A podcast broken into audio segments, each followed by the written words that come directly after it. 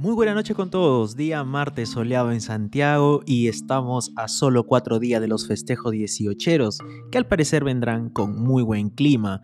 Empezamos esta actualización donde los índices bursátiles estadounidenses cerraron a la baja el día de hoy, cediendo ganancias de principio de sesión después de una lectura de inflación mejor de lo temido y volviendo a caer en su estancamiento de septiembre. El promedio industrial Dow Jones perdió 0.8%, el Standard Poor's 500 cayó casi un 0.6% y el Nasdaq bajó un 0.5%.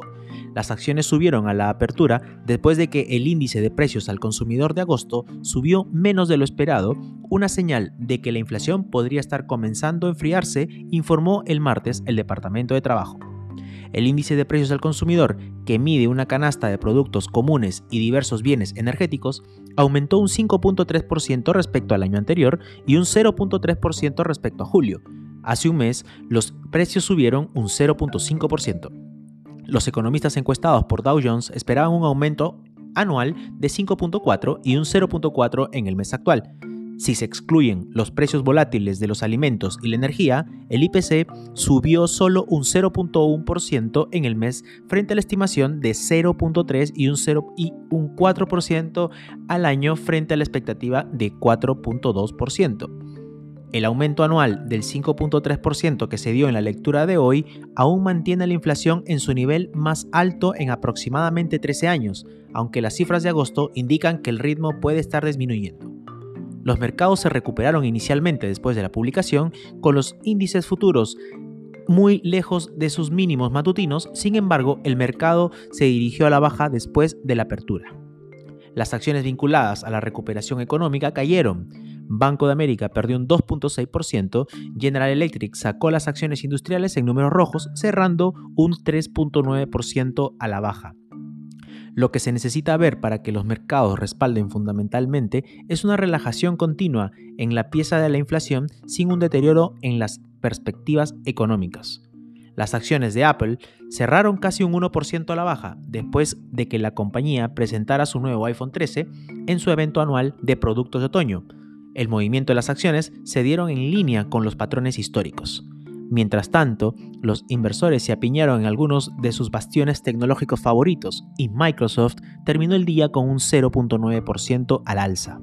Las acciones industriales han estado bajo presión desde que el informe de empleos de agosto publicado por el Departamento de Trabajo el 3 de septiembre no cumplió con las expectativas. En las próximas semanas, los puntos de datos económicos se volverán aún más importantes para ver si se confirma la debilidad que vimos en el informe de agosto o comienzan a sugerir tal vez que estamos viendo una mejora. El Standard Poor's 500 y el Nasdaq van bajando más de un 1% en septiembre, mientras que el Dow Jones bajó un 2.2% en el mes. Durante los últimos dos días, las acciones retrocedieron desde máximos intradiarios al principio de la sesión. Septiembre es históricamente el peor mes para los mercados en una caída promedio de 0.56%, en el mes que se remonta desde 1945, según CFRA, seguido por los mejores tres meses que son octubre, noviembre y diciembre, donde en promedio el mercado sube 2.53% eh, mensualmente desde 1945. La Reserva Federal comienza una reunión también de política monetaria de dos días el día 21 de septiembre. El Banco Central está monitoreando indicadores económicos clave como las lecturas de inflación mientras decide cuándo reducir su política monetaria relajada desde inicio de la pandemia.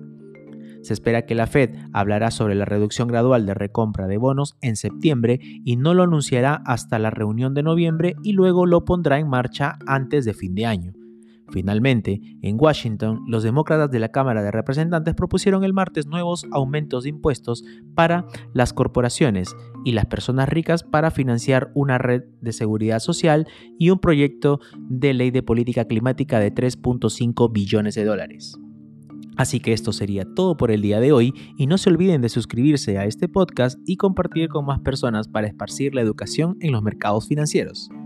Nos vemos el día de mañana con más actualizaciones y gracias por acompañarme una vez más. Nos vemos. Hasta luego.